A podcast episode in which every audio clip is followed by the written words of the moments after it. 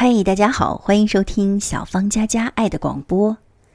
今天给您讲的这个故事啊，叫《守着十八个鸡蛋等你》，非常好听，千万不要错过。医生说我营养不良，有轻度滑向重度的迹象。我起身离开的时候，他说：“吃些土鸡蛋吧，记住，是土鸡蛋。”于是我在回家的路上买了一只母鸡，通体雪白，毛羽丰盈，骨骼轻巧，没有一点其他母鸡身上特有的愚蠢。我给它好吃好喝，等着它下蛋，一直等了三年，它也没有下出一个蛋来。我固执的等着二给下蛋，二给。就是这只不肯下蛋的雪白的母鸡，二给是英文 egg 的中文谐音。我用名字明明白白的告诉他，我养你是为了吃你下的蛋。但不知道二给是假装糊涂还是真的不懂，他就是不肯下一个蛋。我一次一次的催他，你到底什么时候下蛋呢？二给歪着脑袋回答：“我什么时候也不下蛋。”说完，他头也不回的离开我，到院子里捉灰褐色的小蚱蜢吃去了。我一点也不生他的气，从来不。三年来，只有他陪着我住在这个城郊的平房里。我们一起用餐，一起散步，一起。品尝寂寞，诉说彼此的心事。二给心情好的晚上，他必定要睡沙发；如果心情不好，他就要睡到床上。哪怕我凶凶的不答应，把他一次一次的扔下去，他都要一次一次的跳回床上，厚着脸皮在我的脚边蹲下，把脑袋插进翅膀里，一会儿。便沉沉入睡了，我就把他拎回到沙发上。早上他一醒来，我便惊呼：“二给，你怎么睡回沙发了？你这样半夜三更的抛弃我，我很受伤啊！”二给就红着脸低着头，不知道为什么会这样。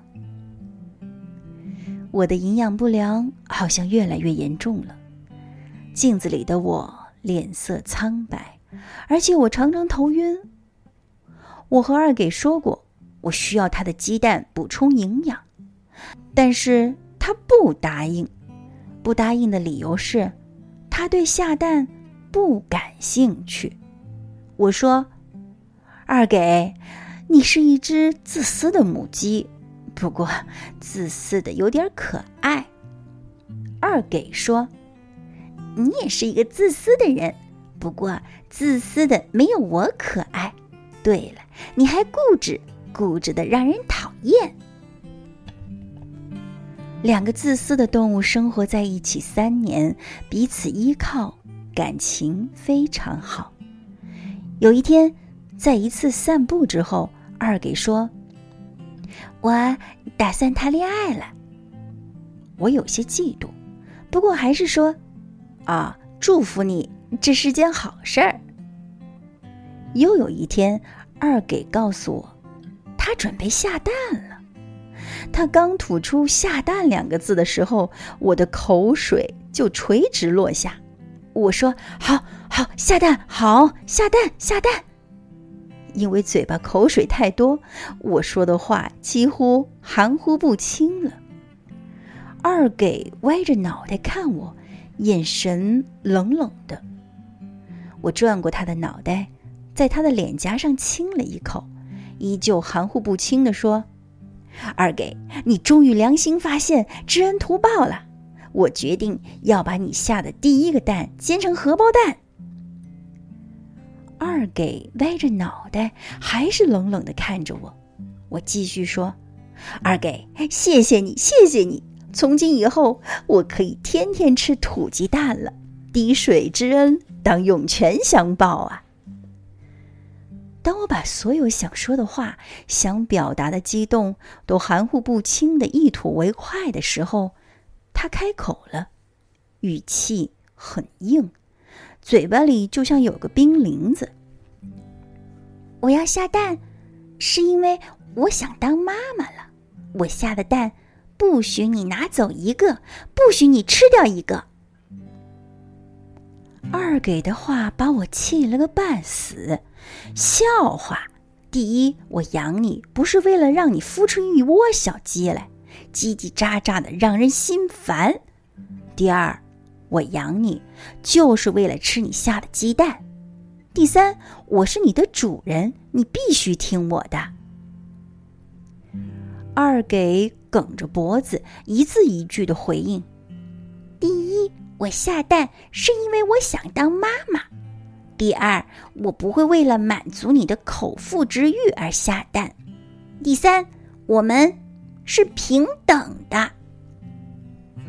我气得什么都说不出来。早知道这样，当初我就应该养一只愚蠢的母鸡，只管下蛋，只管听命于主人的母鸡。像二给这样伶牙俐齿、脑袋聪慧的母鸡，实在不适合家养。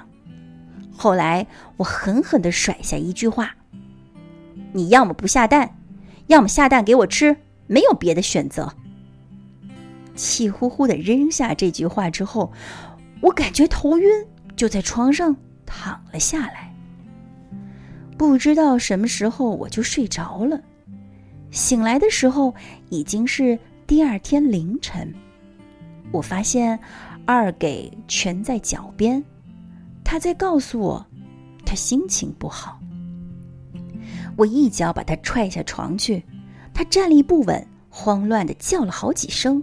从慌乱中一回过神，他就说：“我决定今天离家出走，不再回来，除非你答应给我当妈妈的自由。”你这是威胁！我叫道：“这不是威胁，是你把我逼得走投无路了。”他也很响亮的叫道：“我真后悔以前那么宠他，把他宠坏了，什么都不听我的，顶嘴比我还厉害。”我说：“要走就走，你是个没良心的家伙。”好，主人。二给第一次叫我主人，我的心滋的酸了一下。二给走出房门，走到院子里，又走出院门。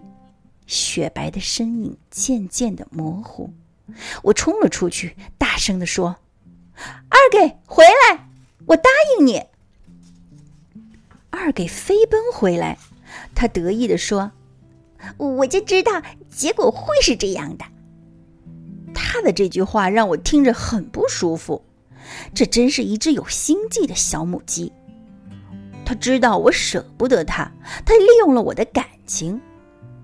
我阴着脸坐在门槛上，二给说：“我给你跳小天鹅舞。”于是他就跳起来，短短的脖子，短短的腿，模样十分滑稽，是纯粹的小母鸡舞。我狂笑起来，二给也笑起来，于是我们和好了。晚上我躺在床上，他。躺在沙发上，给我讲他美好的未来。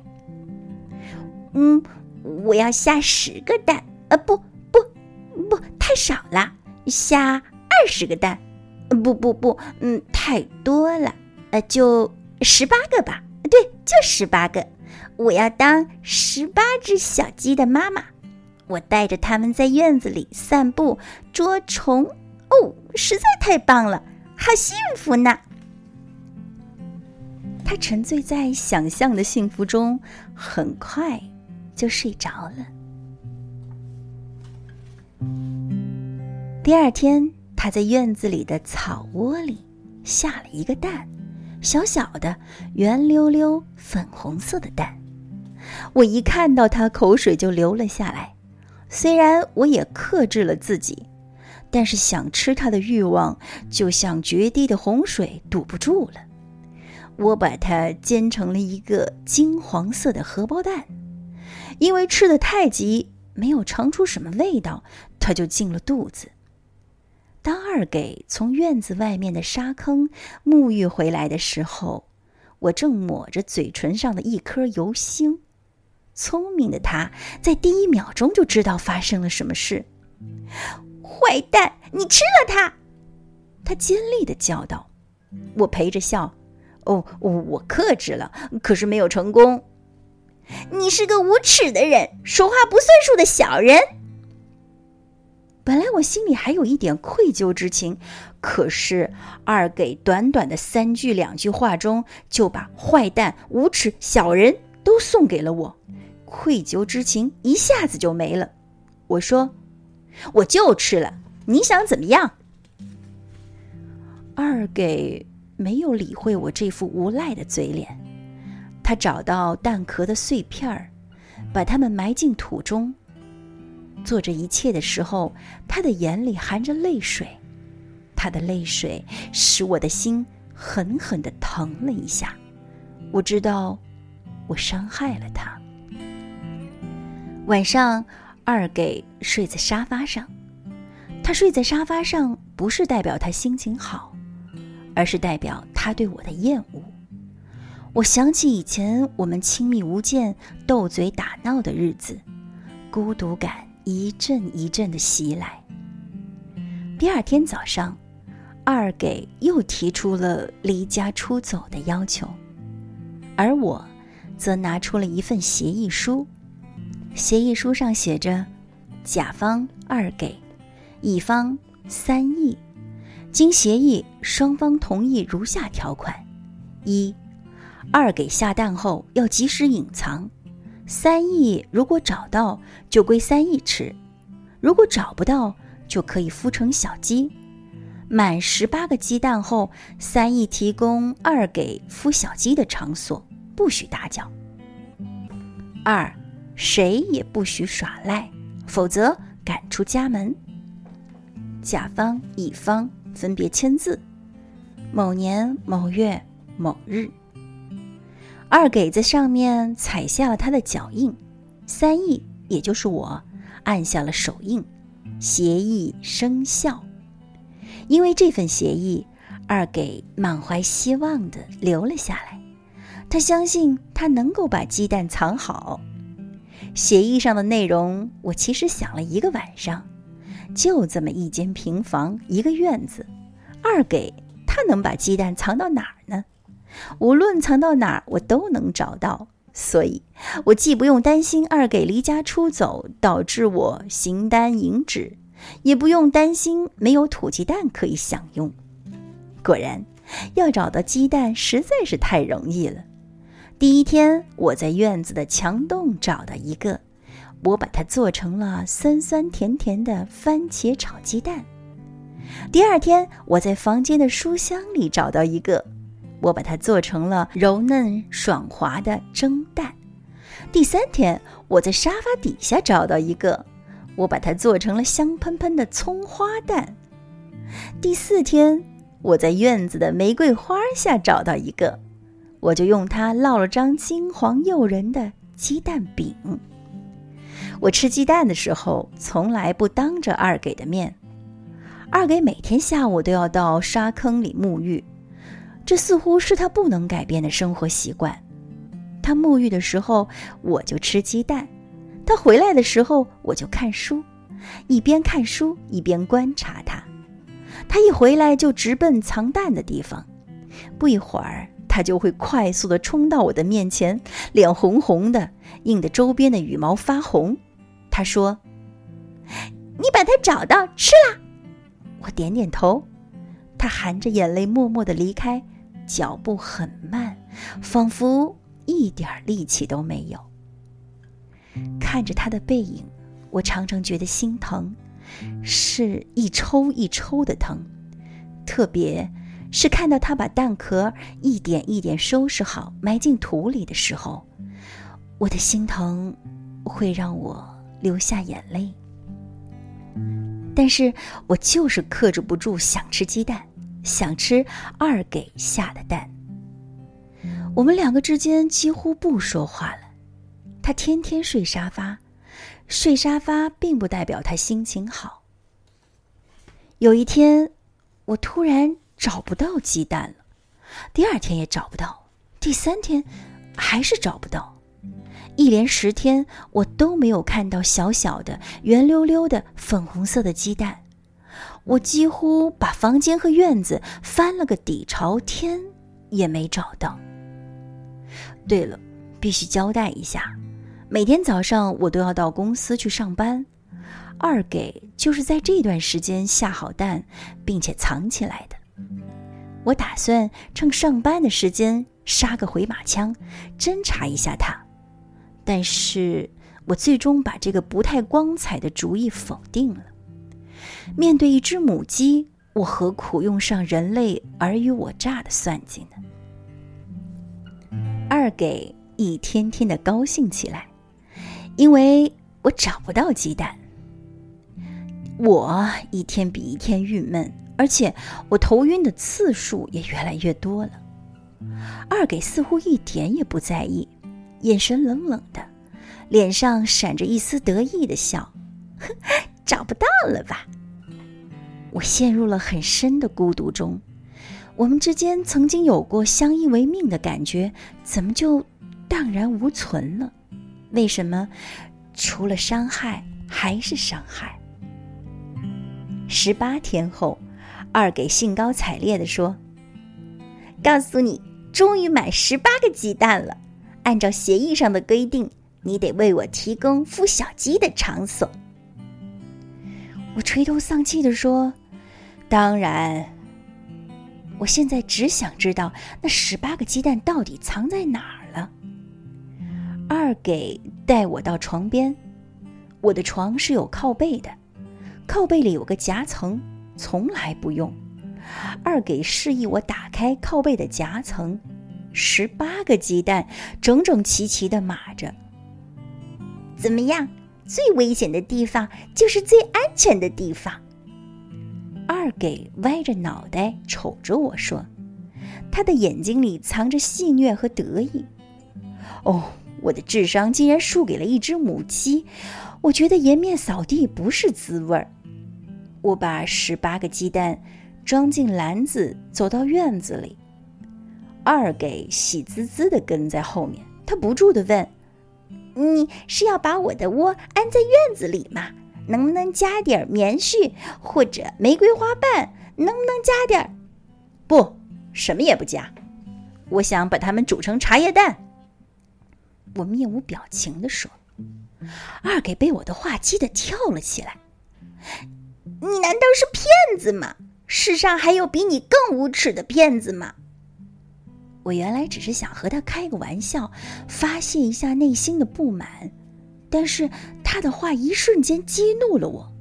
我下决心要把他们煮成茶叶蛋，不管他是否离家出走，我就是想把他们煮成茶叶蛋。我把煤炉搬到院子里，生起火。端来一口铝锅，往里面倒上水，撒上茶叶，正要把鸡蛋放进去的时候，二给跳了进去。你把我煮了吧，你这个骗子！他梗着脖子立在锅里，锅里的水漫到他的胸脯。你又想威胁我？我才不吃你这一套！随便。我用手在水里试了一下，温温的。你真打算不出来了吗？如果你要把我的十八个孩子煮成茶叶蛋，我就不出来了。锅里的水在火蛇的热情亲吻之下，开始一点一点的热起来。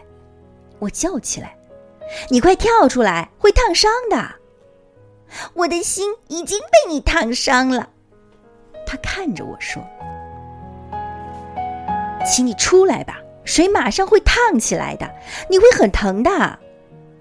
我已经很疼了，我的心早就很疼了。二给说。水面上飘起一缕热气，二给的眉头开始皱起来。二给，求求你，你快出来吧。二给纹丝不动，锅底的水开始冒起细小的泡泡。我一把把二给抱了出来，哭着把他送到了医院。他被烫伤了，幸好不是太严重。从医院回来后，我天天给他敷药，很细心的照顾他，但是，他并不理我。直到有一天，我诚恳的说：“我有一件事想和你商量。”他眯着眼睛，懒得看我，说：“什么事都不要和我商量。”腿上的伤势恢复得很不好，就是不肯长出新皮来。是这样的，我希望你能给我孵出十八只小鸡，你领着它们在院子里散步捉虫。我觉得咱们家实在太寂寞了，可以吗？他的眼睛顿时亮了起来，看着我：“真的吗？”“是的。”我肯定的看着他。但是，你再也不许说我是骗子。二给的伤一下子就好了起来，新皮长得很结实，连小小的伤疤都没有留下。我忙着给它做一个舒适漂亮的窝，里边垫上了新摘的棉花，还有晒干的玫瑰花瓣。在他没有正式开始孵小鸡的晚上，他睡在床上。睡在床上并不代表他心情不好，我还是喜欢他沉睡的时候，把他拎到沙发上。早上醒来，我就会夸张的责备他说。啊！你怎么半夜三更又把我抛弃了？我很受伤啊！他低着头，红着脸，不好意思的笑着，弄不明白是怎么一回事。当二给正式宣布孵小鸡的那一天，我一阵头晕目眩，跌在床上。我用电话咨询了医生，医生说：“你已经重度营养不良，要补一补。”吃点土鸡蛋吧，记住是土鸡蛋。和医生通过电话的第二天，二给没有打招呼，他离家出走了。院门上贴着一张纸条：“我正式离家出走，那十八个鸡蛋，请你吃了吧。如果你想我，你一定要把鸡蛋吃了，一天一个。”效果最好，这可是正宗的土鸡蛋。二给留言，我扑在院门上哭了起来。我想起我们斗嘴的时候，想起那些亲密无间的日子，想起彼此的伤害，想起他跳小天鹅舞时滑稽的样子。我等着二给回来，二给。我守着十八个鸡蛋，等你回来。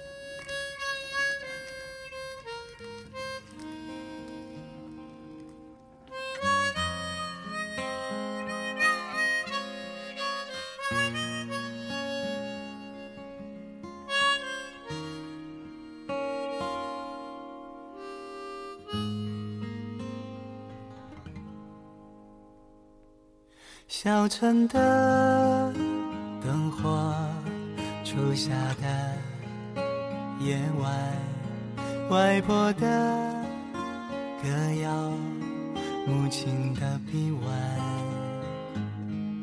爬上水，探望城市里一段幻想，远方有多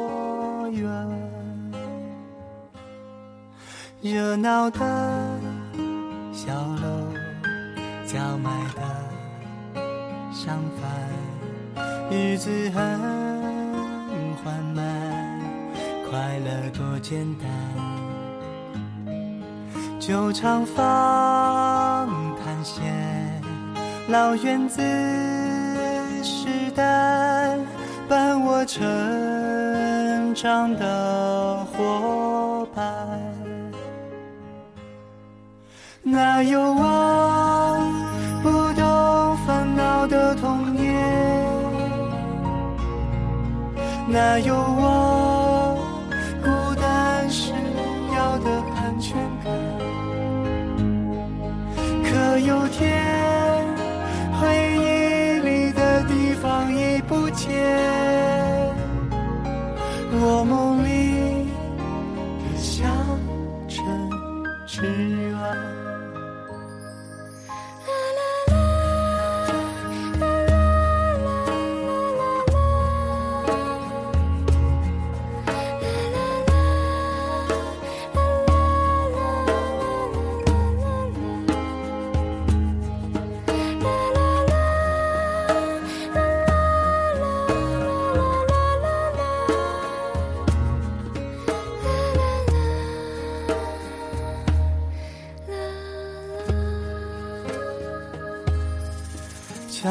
多少年都变成昨天小城的